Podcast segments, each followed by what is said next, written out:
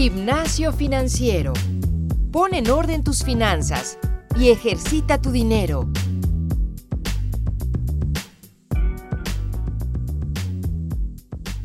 Hola, hola a todos. Bienvenidos a un episodio más de Gimnasio Financiero, un podcast donde les compartimos recomendaciones para mejorar sus finanzas personales. Hoy tenemos un tema muy divertido. Si nos escuchan de manera religiosa, hoy se festeja en México el Día del Niño. Y con el súper pretexto de que varios de mis amigos se están convirtiendo en papás durante la pandemia, preparé un episodio dedicado a los niños y obvio a sus papás, con recomendaciones e incluso juegos para que puedan enseñarles finanzas desde chavitos. Como todos sabemos, ahí les van algunos números. En México, las finanzas personales son nuestro talón de Aquiles. De acuerdo a la CONSAR, que es la Comisión Nacional del Sistema de Ahorro para el Retiro, casi el 80% de los mexicanos no contamos con un ahorro para el retiro. Esto se debe principalmente a la falta de educación financiera que tenemos.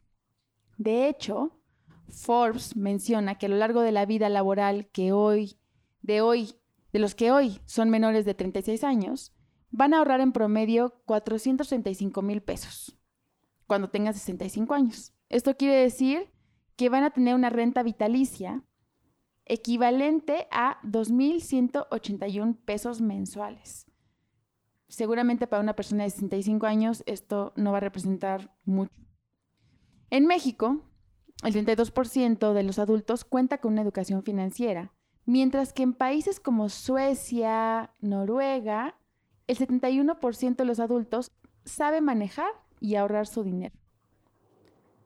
Ya sé que son datos alarmantes, no los quería espantar, pero hay luz al final del camino, se los prometo. La encuesta nacional de inclusión financiera en México menciona que 6 de cada 10 mexicanos aprendieron a ahorrar cuando eran niños. La conclusión a la que queremos llegar es que si quieren que sus hijos tengan una mejor vida cuando sean adultos, es necesario, es clave enseñarles sobre finanzas personales. ¿Y cómo se hace?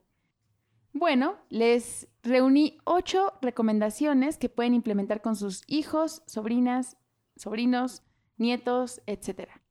Número uno, darles las bases.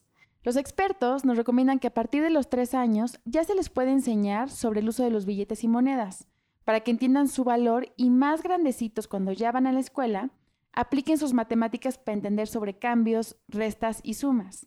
Esto además les brinda agilidad mental y se puede convertir en un juego entre ustedes y sus hijos. Número dos, explicar el valor del dinero. Y este es básico. Vamos a tocar dos puntos. Por un lado, cuánto representa el dinero y cómo se gana. Aquí pueden explicarles sobre su trabajo, cuánto ganan diariamente y las responsabilidades que tienen para que entiendan el valor. Y por otro lado, que aprendan a generarlo. Pueden pagarles por ciertas tareas del hogar o incluso algún proyecto de emprendimiento que puedan hacer juntos. Por ejemplo, crear tazas decoradas, playeras pintadas, dibujos, algo que genere un esfuerzo de su parte y que lo pueda vender a la familia o amigos y le genere una recompensa, en este caso un dinero. Que experimente la venta es súper importante para que genere o, entienda, el, identifique más bien el sentimiento de recibir dinero por el valor que ellos están dando. Ojo aquí, les recomiendo que evitemos recompensas inmediatas. Tender la cama, portarse bien, sacar buenas calificaciones, no deberían de implicar un pago porque son tareas o son obligaciones que tienen los niños. Lo que sí puede ser es ciertas eh, actividades que implican un gasto familiar o en este caso un ahorro si el niño o la niña lo hacen. Por ejemplo, cortarle el, pasto, bañar a los perritos, etcétera, ese, tipo de actividades. Número tres, ya los niños saben de las monedas y ahora es momento de enseñarles cómo administrar el dinero que ya ganaron en el punto anterior. Esta parte es la más importante porque ellos van a tener la emoción de querer gastar su dinero en, sin pensar mucho o, considerar muchas opciones, va a ser algo impulsivo. Aquí la chamba de los papás es ayudarles a decidir si esto que quieren comprar realmente lo necesitan y también a que identifiquen que puede haber algo similar que ya tengan u otras opciones. También podemos enseñarles a buscar en tiendas online para que también identifiquen que hay precios diferentes y vean las ofertas que existen. En este punto, en este paso, también es buen momento para hablarles sobre compras responsables, si realmente van a usar lo que van a comprar o se vaya a la basura. Recuerden que tenemos por ahí un episodio de, minimalismo financiero, les, les recomiendo que lo vayan a visitar si quieren profundizar un poquito más en el tema. Incluso podemos estirar un poquito más la liga y sensibilizarlos sobre causas sociales, como enseñarles opciones de donación a causas que les interesen, por ejemplo, animales, naturaleza, perritos sin hogar, niños que no tenían papás, opciones para que ellos también sientan que el dinero, ese esfuerzo que, que hicieron para generar ese dinero, les puede ayudar para comprar cosas y para ayudar a alguien más. Número cuatro, hacer presupuesto y plan de ahorro.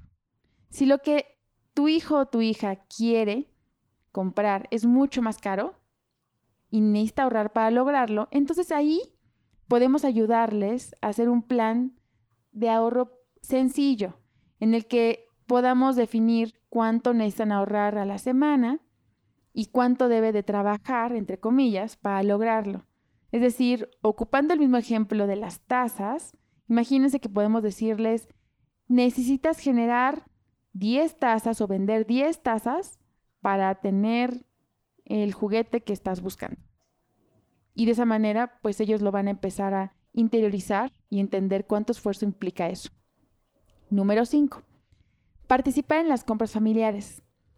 A esta altura ya les enseñaron el significado de las monedas, los billetes, han comenzado a ganar dinero, ya lo gastaron o están ahorrando para un gusto y ahora podemos invitarlos a entender los gastos del hogar, explicarles cuánto cuesta la luz, el agua, la comida favorita, su cereal, dulces, ropa, hasta llegar a los juguetes.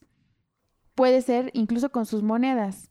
Tanto cuesta un dulce, tanto cuesta el cereal, con tu ahorro pueden hacer, con su ahorro pueden hacer ejercicios de este tipo.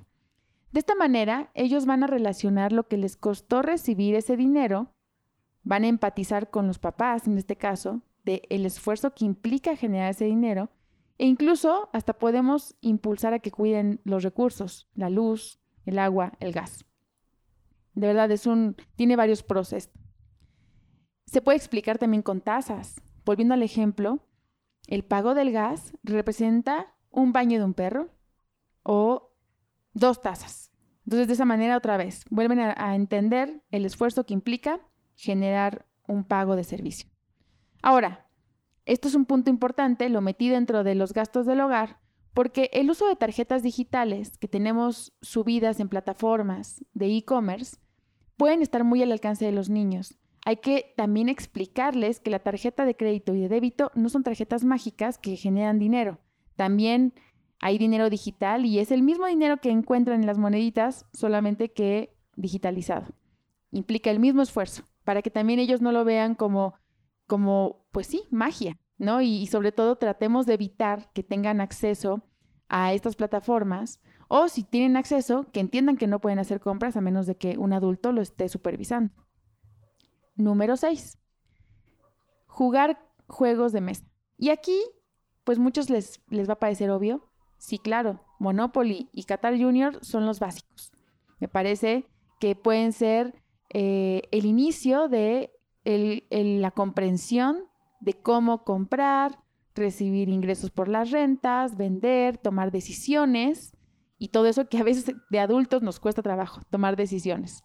Aquí, bueno, estos dos juegos se los súper recomendamos, pero aparte, Conducev y el MIDE nos recomienda tres aplicaciones en español. La primera es Mi Banjico, que es una aplicación obviamente creada por el Banco de México, en donde los niños resuelven divertidos retos para recolectar dinero y luchar contra el monstruo de la inflación. Ahí se los dejo. Eh, está disponible en Android y iOS. La aplicación número dos es Dale Play a tu dinero. La creó Conducef y esta está un poquito más enfocada en jóvenes menores a 17 años, tiene infografías, videos, actividades y situaciones de la vida diaria para que ellos comprendan los conceptos de finanzas de manera pues más divertida. Igual, disponible en ambas plataformas. Y la aplicación número 3 se llama Mi Dinero y Yo, que es una aplicación que cuenta la historia de dos personajes, Daniel y Lucía, que se enfrentan a situaciones de la vida cotidiana en las que interviene el dinero. También implica toma de decisiones, aventuras, diversión, etc. También recomendada, recomendada por MIDE y está en Android y iOS. Número 7, punto número 7. Lean juntos. Leer en conjunto sobre finanzas puede ayudarles a aprender a ambos. Y aquí van tres recomendaciones que nos hace Finanzas for Kids. Número 1, Mon Inedita, mi primer libro de economía, de los autores Monse Jungent y Lucía Serrano. El siguiente es El día que Pedro quiso una bicicleta, de los autores Juan Carlos González Ibargen y Paola Aguirre. Y el tercero, ¿Me lo compras? de los autores Elisenda Roca y Cristina Los Santos. Para más ideas sobre cómo enseñar finanzas a sus hijos, les recomiendo visitar Finanzas for Kids en Instagram. Ahí podrán ver varias actividades eh, dinámicas que pueden implementar en su día a día para poder sensibilizar a sus hijos. Y punto número 8, finalmente, inversión.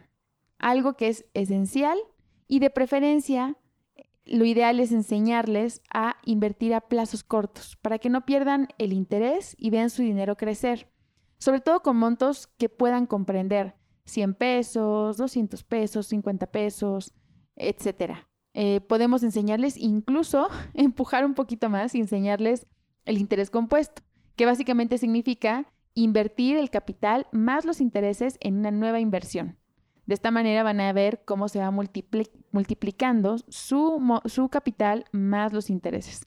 Para más información, los invito a escuchar el episodio 150 en el que profundizamos sobre este tema. Si tienen dudas, escríbanos. Eh, y bueno, les recuerdo que sobre este punto de inversión en Cubo Financiero se puede crear cuentas a partir de 100 pesos, ya se los hemos comentado, y además pueden registrar a sus hijos con una cuenta nueva y comentarle a su ejecutivo que cree una vinculación con la suya, entre esta cuenta nueva y la suya. De esta manera, ambos van a poder revisar las finanzas y tener control sobre este dinero. Y bueno, entre más pequeños aprendan, mejores bases van a tener para el futuro. Así que pónganse creativos. Hay que enseñarles que las finanzas son divertidas, evitar caer en juicios, en miedos alrededor del dinero, porque luego cuando somos adultos, pues los vamos repitiendo, ¿no? Ciertos errores de los papás. Entonces, tratemos de reforzar su aprendizaje de manera positiva y también de escuchar sus preguntas. Los niños son muy creativos como para hacer preguntas que pudieran ser obvias, pero que te hacen pensar fuera de la caja. Eso es un ejercicio súper interesante. Para cerrar el episodio de hoy, ya vimos los ocho puntos, les quiero hacer una recomendación. Busquen en TED una charla que dio el escritor y storyteller argentino que se llama Hernán Casiari. Le encuentran en YouTube con el nombre Mi hija quiere entender el sistema financiero. Y básicamente trata del dilema de Hernán al tratar de explicarle a su hija sobre el desplome de la bolsa. Habla de conceptos, hay personajes, la verdad es que es un cuento súper interesante para niños y para adultos. Y llegamos al final. Gracias por acompañarme en este episodio. La verdad fue súper divertido armarlo. Espero que lo apliquen con sus hijos o incluso para ustedes mismos. Como siempre, les recuerdo que pueden invertir en nuestro grupo de Cubo Plus, Gimnasio Financiero Podcast, con una tasa de interés superior a la, promedio que tenemos en, en Cubo. Escríbanme para recibir la invitación y les recuerdo mi correo electrónico es marianzs.cubofinanciero.com. Síganme en, síganos más bien en nuestro grupo de Facebook, Gimnasio Financiero Podcast, en, en Facebook, como les comenté. Mándenos ahí una solicitud y les damos el acceso. Tienen que contestar algunas preguntitas y con eso estaremos conversando en breve. Me despido por ahora, sigan entrenando y cualquier comentario que tengan, temas que quieran tratar, también cuéntenoslo en el grupo o por correo electrónico. Los esperamos. Un abrazo, que tengan bonito viernes, sigan entrenando, nos vemos el siguiente.